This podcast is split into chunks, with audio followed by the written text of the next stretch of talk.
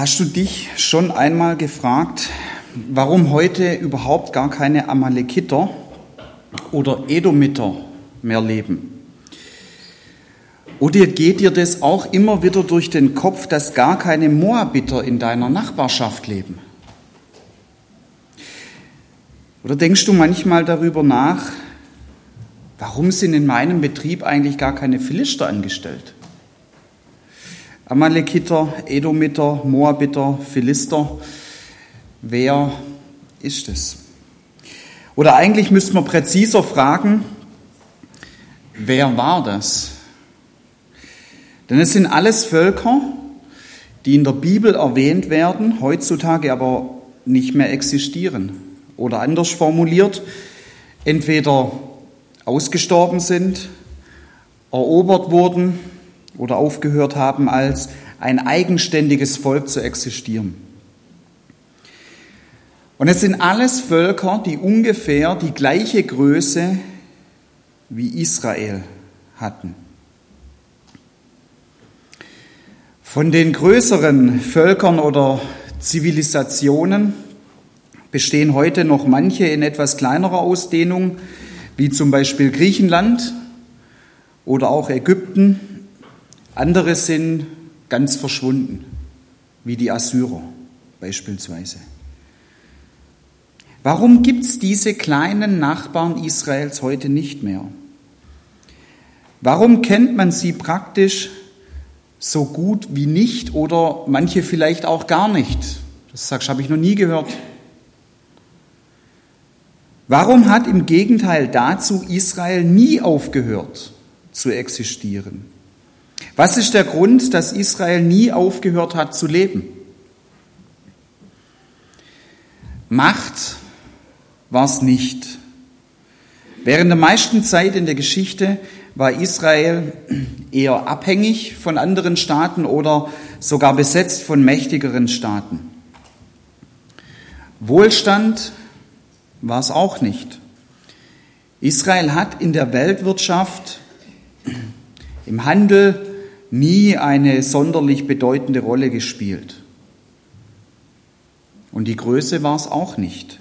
Im Vergleich zu Ägypten, Assyrien, Persien, Griechenland und Rom war Israel unbedeutend klein. In den bedeutendsten Geschichtsbüchern von diesen Staaten, die ich jetzt gerade aufgezählt habe, wird Israel praktisch gar nicht erwähnt. Was ist es dann? Warum gibt es Israel heute noch? Warum hat es nie aufgehört zu existieren? Oder noch weiter gesagt, was hat das kleine Israel, so dass es sogar die Welt und die Gedanken in der Welt so stark beeinflusst, wie zum Beispiel auch unser deutsches Grundgesetz?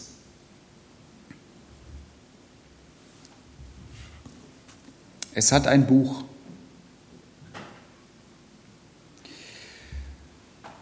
Und sie nennen es Tenak. Das T, das steht für Tora. Das sind die fünf Bücher Mose. Das N ist das hebräische Wort für die Propheten, Nödiyim. Und das K ist ihr Wort für die Schriften, Kötubim.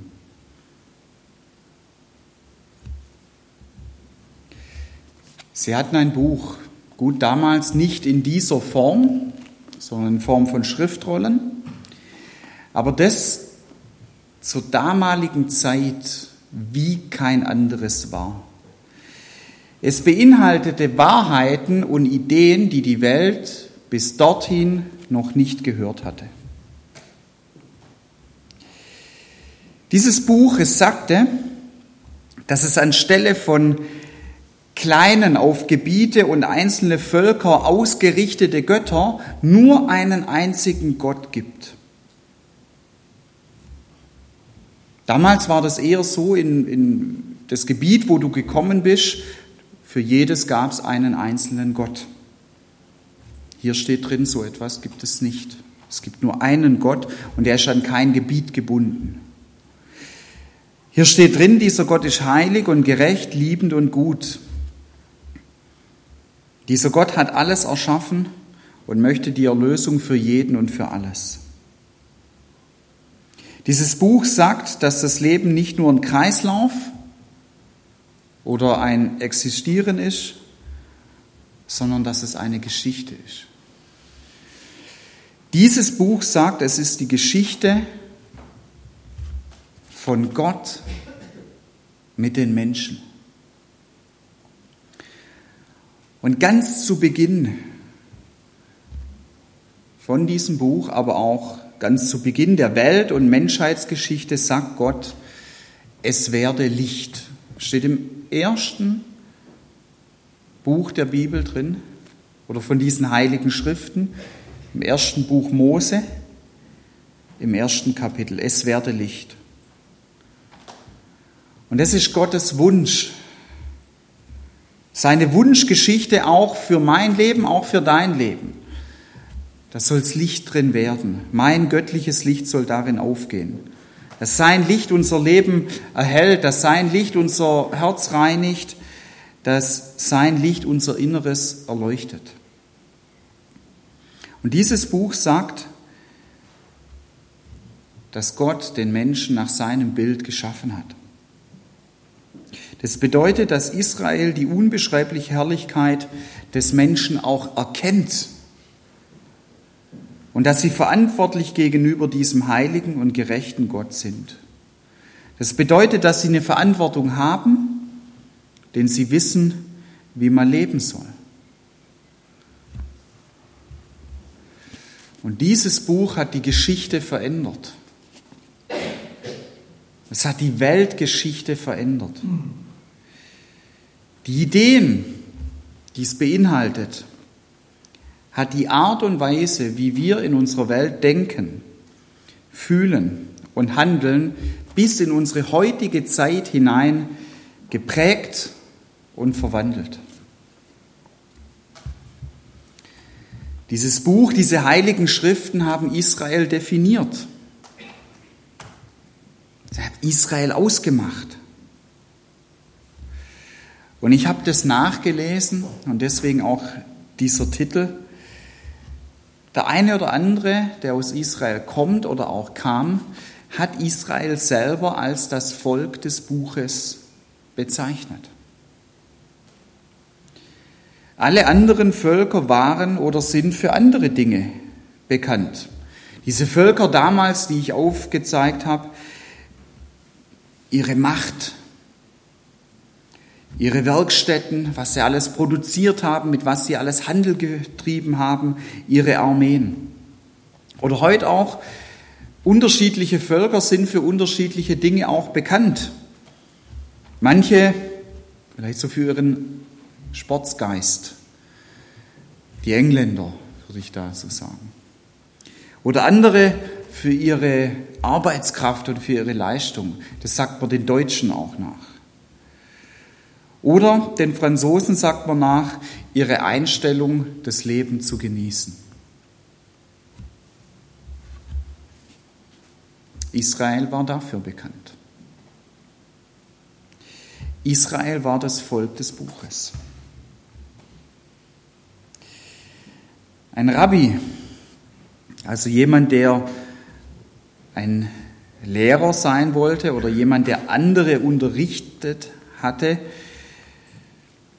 das war eins von den größten Ansprüchen, die man damals hatte. Oder oft war es der Fall, dass wenn ein Mann um die Hand einer Frau angehalten hat, er vom eventuellen Schwiegervater daraufhin geprüft wurde, wie gut er sich in den heiligen Schriften auskannte. Und daraufhin wurde dann oft entschieden, ob er würdig war, diese Frau zu heiraten. Wollte man diese Schriften, die auf Rollen geschrieben wurden, lesen, war es verboten, nebenher zu essen. Denn wenn Krümel auf die Rollen fielen, bestand die Möglichkeit, dass später Mäuse angelockt werden und diese dann die Rolle zerstören konnten. Es gab ganz arg viele unterschiedliche Arten, diesem Buch gegenüber Verehrung auszudrücken. Und bevor es in Israel einen König gab, hat Mose im Auftrag von Gott zum Volk Israel gesagt, steht im fünften Buch Mose im 17. Kapitel vom 18. Vers an, und wenn nun er, also dieser König, sitzen wird auf dem Thron seines Königreichs, soll er eine Abschrift dieses Gesetzes, wie es den levitischen Priestern vorliegt, in ein Buch schreiben lassen. Und das soll bei ihm sein und es soll darin lesen, alle Tage sein Leben lang, damit er den Herrn, seinen Gott, fürchten lernt, dass er halte alle Worte dieses Gesetzes und diese Rechte und danach tue.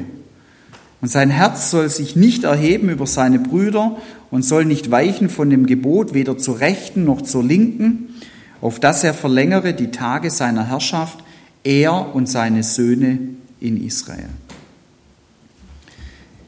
Sie haben diese Schriften, sie haben dieses Buch geliebt und sie sagten, wenn wir einen König haben werden, dann soll er genau diese Schriften in ein Buch schreiben lassen und er soll sein Leben lang täglich darin lesen. Sie haben gesagt, das gehört zu seinem Königsamt. Es ist seine Grundlage für seine Regentschaft. Danach soll er sich ausrichten. Dementsprechend soll er sich und zwar zuerst, heißt es hier. Und nicht, falls irgendwie noch Zeit übrig bleibt von anderen Geschäften. Dementsprechend soll er sich zuerst damit beschäftigen und sich darin auskennen.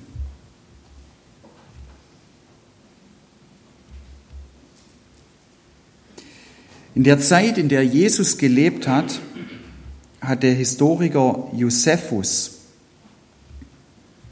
geschrieben, um den Menschen, die jetzt nicht aus dem jüdischen Glauben kamen, die Leidenschaft der Juden für diese Schriften, für dieses Buch zu erklären, hat er Folgendes aufgeschrieben. Es ist ein Instinkt, der in jedem Juden von Geburt an ist, die heiligen Schriften als die Bekanntmachung Gottes zu sehen, sich an ihr zu orientieren und wenn nötig sogar für sie zu sterben. Es gibt Zeugenberichte, dass Gefangene eher Folter und Tod ertragen, als dass sie sich gegen die Schriften äußern. Und es ist die Frage, würden verglichen zur damaligen Zeit, als Josephus auch gelebt hat, würden Griechen oder Römen, Römer, also Menschen, die jetzt nicht daran glauben, für so etwas das Gleiche ertragen? Und sie konnten, glaube ich, diesen Respekt, diese Ehrerbietung gegenüber diesen heiligen Schriften nie nachvollziehen. Dieses Buch, durch das Gott gesprochen hat und auch heute spricht. Sie sagten und sagen, das ist das Wort Gottes. Das hat uns Gott gesagt, das hat er uns offenbart. Und der Apostel Paulus, der sagt in seinem Brief an die Römer, Römer 3, 1 und 2, was haben denn die Juden für einen Vorzug? Oder was nützt die Beschneidung? Viel in jeder Weise. Zum Ersten, ihnen ist anvertraut, was Gott geredet hat. Und eines Tages kam ein Mensch namens Jesus und auch er hat dieses Buch geliebt. Jesus, Gottes Sohn, er wurde ganz Mensch. Und er musste genau wie wir auch lernen. Das erste Mal, als er in der Bibel erwähnt wird, als er ein Junge war, ist er im Tempel bei den Rabbinern, bei den Lehrern. Er hört zu, er redet mit ihnen, vielleicht wie er auch Fragen stellt, vielleicht diskutiert, wie gelehrt wird. Dann das erste Mal, als Jesus als Erwachsener in der Bibel erwähnt wird, wird er von dem Heiligen Geist in die Wüste geführt und vom Teufel versucht. Dreimal wird er vom Teufel versucht, wird er vom Teufel auf die Probe gestellt. Und dreimal hält er ihm Worte aus der Heiligen Schrift entgegen. Jesus ist in diese Schriften eingetaucht und er kennt sich darin aus. Und nach dieser Versuchung vom Teufel beginnt sein öffentlicher Dienst. Lukas hat es aufgeschrieben, Lukas 4 ab Vers 13. Und als der Teufel alle Versuchungen vollendet hatte, wich er von Jesus eine Zeit lang. Und Jesus kam in der Kraft des Geistes wieder nach Galiläa und die Kunde von ihm erscholl durch alle umliegenden Orte. Und er lehrte in ihren Synagogen und wurde von jedermann gepriesen. Zuerst geht er in die Synagoge und lehrt aus diesem Buch. Am letzten Tag seines Lebens, als Jesus am Kreuz hängt und stirbt, schreit er mit als letztes Matthäus 27, Mein Gott, warum hast du mich verlassen? Es ist ein Zitat aus diesem Buch, denn es steht im Psalm 22, Vers 1. Nach der Auferstehung von Jesus, seiner Himmelfahrt und der Formierung der christlichen Gemeinde in Jerusalem ist eines der ersten Dinge, die uns von dieser Zeit überliefert sind. Apostelgeschichte 2, Vers 42. Sie blieben aber beständig in der Lehre der Apostel. Sie hatten dieses Buch, die erste christliche Gemeinde, und sie haben gesagt, wir verschreiben uns diesem Buch. Und jetzt sind wir angekommen heute.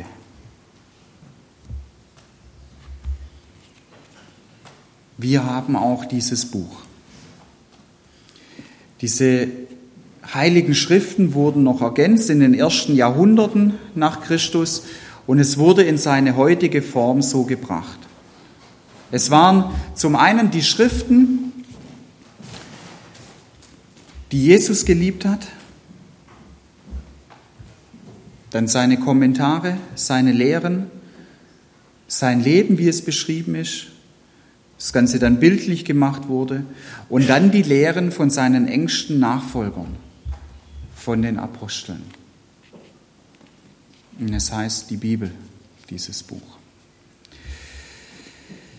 In wie viele Sprachen wurde die Bibel übersetzt? Oder vielleicht einzelne Auszüge von ihr, dass man vielleicht ein Buch der Bibel schon in dieser Sprache hat. Sind es 50? Sind es 500? Sind es 1000?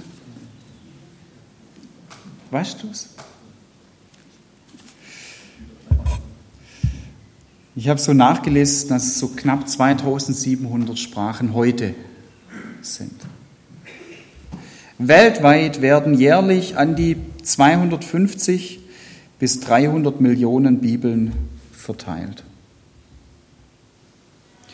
Sie ist der absolute Bestseller auf der Erde.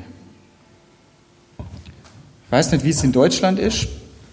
Ich habe da jetzt nur eine Statistik gesehen aus den Vereinigten Staaten. Jeder Durchschnittshaushalt dort hat drei Bibeln. Viele Menschen, da ist es so, sie verschenken Bibeln oder sie bekommen Bibeln ähm, geschenkt oder sie kaufen Bibeln oder besitzen einfach Bibeln. Viele lesen sie aber nicht. Und damit meine ich schon dieses Buch. Ich will das jetzt auch nicht respektlos sagen, aber ich meine schon dieses Buch und jetzt nicht nur eventuell auch das Losungsbuch. Die Bibel bleibt stehen, so wie sie hier steht. Und sie wird nicht geöffnet. Über die erste christliche Gemeinde in Jerusalem wird gesagt, dass sie sich selber diesen Lehren verschrieben hatten, weil sie sich, weil sie das bemerkt haben, dass wenn sie sich diesen Lehren und diesem Buch, dem, was Gott gesagt hat, verschreiben, sie dadurch Gott kennenlernen. Und Gott diese Schriften auch dazu benutzt, sie zu verändern. Also haben sie dieses Buch geöffnet. Und du kannst auch so jemand sein, der dieses Buch öffnet. Und Jesus wird dann zu dir auch sagen, wenn du dieses Buch öffnest und wenn du diese Schriften auch liest, okay, wir machen uns gemeinsam auf den Weg. Und ich verändere dich auch. Du bist mit mir dann in Sindelfingen oder an dem Ort, wo du eben wohnst und unterwegs bist, gemeinsam mit mir unterwegs. Das bedeutet, dass du zu einer bestimmten Art von Mensch auch wirst. Ein Mensch, für den die Bibel nicht nur Theorie, sonntags von dem, der hier predigt, geöffnet ist, sondern ein Mensch der geöffneten Bibel, der sie in seinem Leben praktisch werden lässt, der das anwendet, was er dort auch liest. Ich habe folgende Geschichte gelesen. Ein Mann, er hat sich gesagt, in der Stadt, in der er gelebt hat, da gab es Leute, die durch das Schuheputzen sich Geld verdient haben. Und er hat sich gesagt, heute ist der Tag, da gehe ich zum ersten Mal zu so jemand und lass mir meine Schuhe putzen. Und er kommt mit diesem Schuhputzer, den er ausgewählt hat, es war so eine ganze Straße auch voll, ins Gespräch und er erfährt, dass er nur ein sechsmonatiges Visum für dieses Land auch hat und dass er von dem Geld, das er verdient, versucht, seine Familie zu unterstützen. Und der Mann, der jetzt auch nicht besonders reich war, der zieht am Ende einen Schein raus, einen 100-Euro-Schein und gibt ihm den und sagt, hier, der Rest ist für dich und für deine Familie. Und es war jetzt nicht nur so eine Kleinigkeit für diesen Mann, diese 100 Euro, die er da ihm gegeben hat, das war schon auch ein Opfer für ihn. Es war nicht nur irgendwie so, wie man manchmal auch sagt, so ein paar Peanuts, die er weggegeben hat, es war nicht nur so eine große Schale mit Früchten, die er hatte, und er gab jetzt halt eine kleine Frucht daraus ab, nachdem er selber vollgegessen war.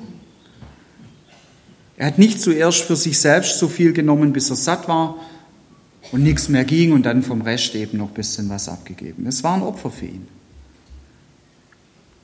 Und die Idee von Jesus ist, dass, wenn Menschen ihm nachfolgen, verändert werden.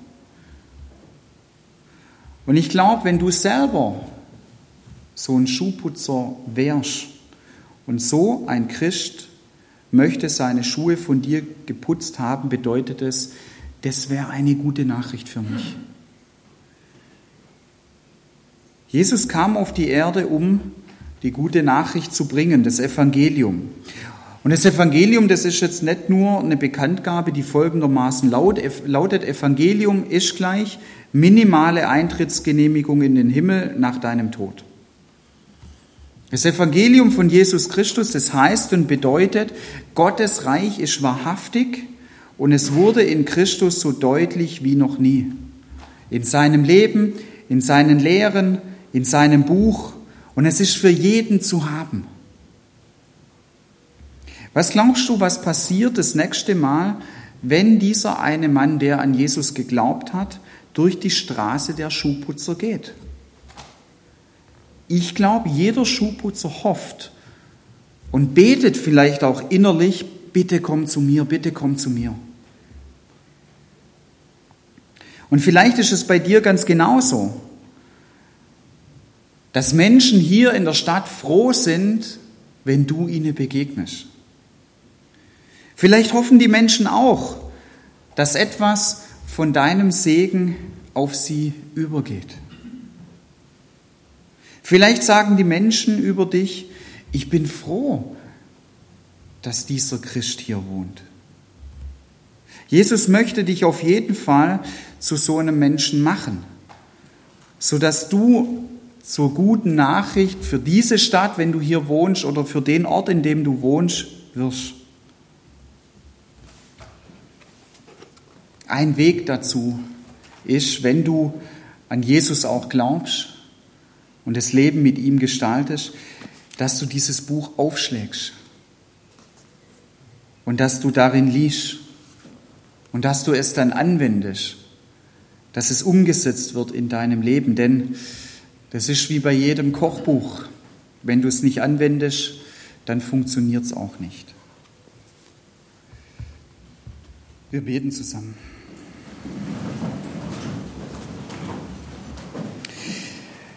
Jesus, ich danke dir dafür, dass du der Lebendige bist und dass du nicht auf irgendein Gebiet begrenzt bist. Und wir haben heute so einen Abriss auch erhalten von dem, dass es von Anfang an der Weltgeschichte auch so ist.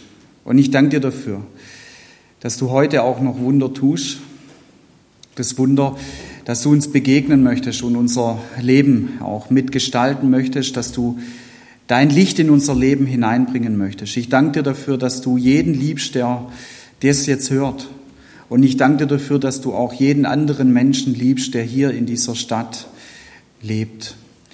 Und ich bitte dich darum, dass du da die entsprechenden Begegnungen auch schenkst, dass noch mehr Menschen deine Liebe auch erfahren.